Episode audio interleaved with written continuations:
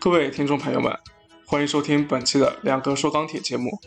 我是 MySteel 研究中心的高级研究员亮哥。亮哥带你用几分钟时间看清钢铁市场的运行逻辑。六月，上海解封之后啊，钢价小幅的向上抬了下头啊，然后立马掉头向下，这让月初的反弹显得像是回光返照。快速的下跌让很多人都有点懵啊，还有些朋友可能。有会预期到啊，这个六月份是个传统淡季，但是没想到被行情给了一点希望之后呢，又快速的戳破了希望。同时也有传闻说，风控区域的经销商啊，因为来不及在下跌之前出货，而承受了巨大的压力。不过从上周五啊五大啊上周的五大品种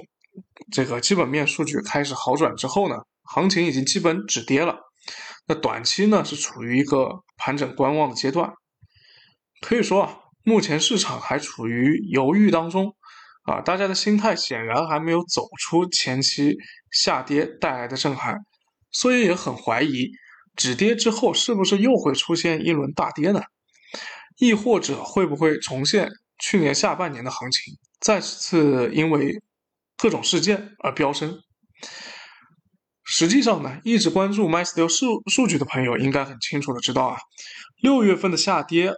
简单来说是供需失衡、成本坍塌。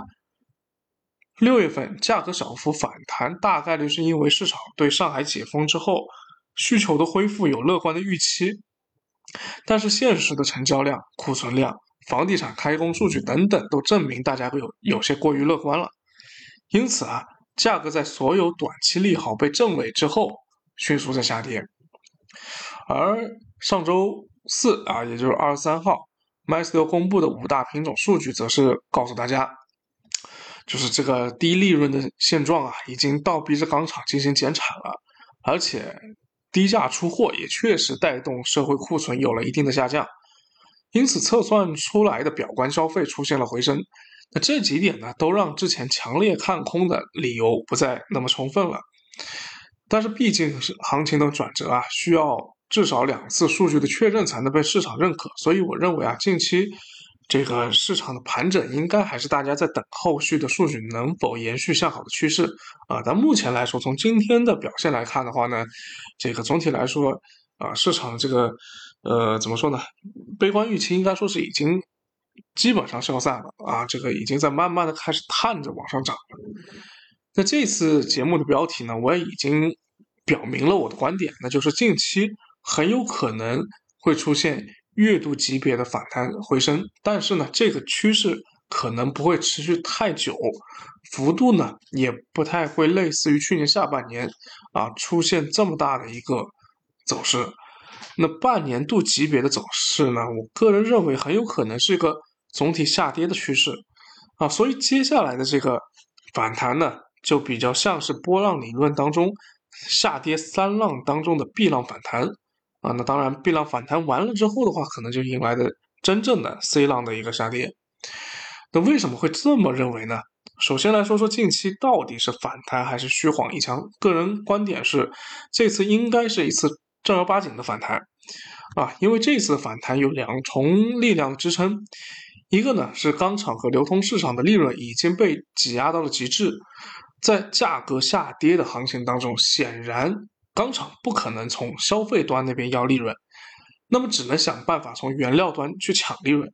减产是目前唯一可行的办法。如果钢厂在七月份淡季的例行检修叠加了这次亏损之后的主动减产，那么至少行情筑底是没有问题的。这一个数据呢，已经在二十三号的数据当中得到了验证。另外呢，就是去年三季度的上涨啊，很大程度是来自于粗钢产量平控的啊这么一个政策的执行。那今年这一举措呢，依然有可能在七月份出现，出现的。这个判这么得出这个结论的底层逻辑呢，是铁矿石依然需要被压着，钢厂这一环节的利润啊，在上半年大家都看得很清楚，被坚挺的成本和虚弱的需求是压得死死的。基本上今年上半年钢厂的利润表现都是很差的。但即使是在这种情况下，特别是到了六月份，价格下跌了这么多的情况下，钢厂啊，在前半段啊，至少在。上中月的这这段时间里面，钢厂都不怎么肯主动减产，啊，甚至是中间这个钢协的领导都说要出来呼吁钢厂要自律啊，你这个自己不减产，那就是靠着别人去喊话。那如果是这样子的话，再往下走，就只有动用行政手段了。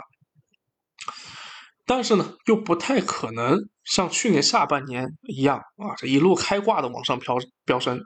因为环境变了。去年下半年的上涨，除了国内的双控政策之外呢，很大程度上和一个宏观的大背景有关，那就是全球宽松的货币市场以及海外不断上扬的这个通胀有关系。那国内的产能产量平控这个双控政策，不过是对抗铁矿石输入性通胀的手段之一啊！大家一定要明确这一点。这双控它一定不是目标，它只是手段，是解决的手段啊，手解决这个方式。那如果说它的前提已经不存在了，那么自然这个手段就会慢慢的开始推出去。而最核心的这个美元的货币已经转向收缩了。那美元收缩啊，它在收割着全球财富的同时呢，也在压制着通胀。那理论上来说，其实美元啊，当然我们去年下去年年底的时候就预计美国的这个货币政策在今年的二季度就会出现转折啊，我们认为由此会带来价格的一个比较明显和顺畅的一个下跌。但是呢，这个趋势呢又被突如其来的俄乌事件。给打扰了。那俄乌事件所带来的能源紧张，这个事情现在是对欧洲市场影响非常大的啊。但是呢，流动性毕竟是在收缩的。如果说啊，现在高额的通胀、高这个非常高的通胀压力压的欧洲那边开始妥协，俄乌冲突的结束相对来说的话，可能也就会啊，这个能够被大家预期到了。那么，如果说今年下半年俄乌冲突啊能够顺利的结束啊，不管后面是什么样的情况结束的，但如果说它能结束，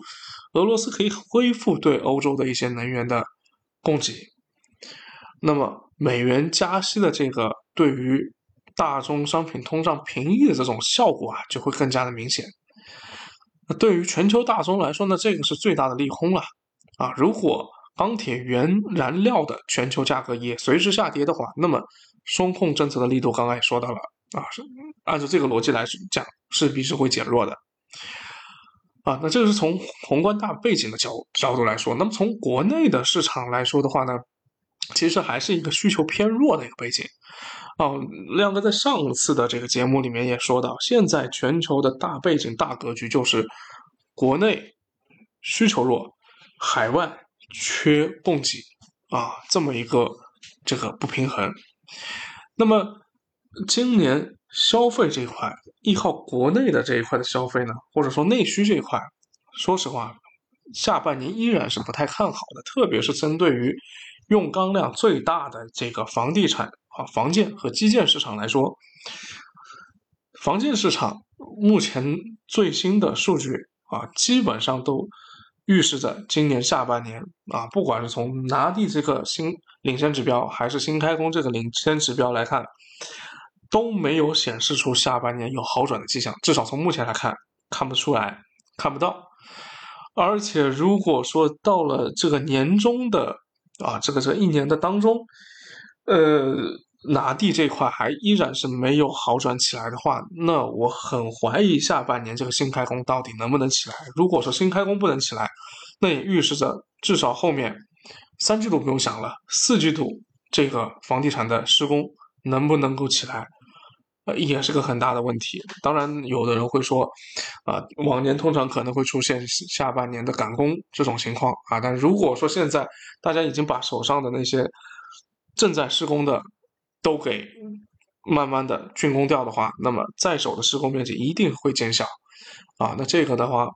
对于啊这个钢铁的使用量，至少在房建板块是不看好的。那基建板块，当然一直都是有这两年一直都是有上升的这种预期在，但是一直都是被这个证伪啊，所以今年下半年能不能起来，至少从目前的数据来看，也是，呃，增幅也是不够高的啊。特别是新基建的板块，基本上大部分都跟我们钢铁的需求关系不大。那说，即使是它有有很大的一个投资增量出现的话，那么对于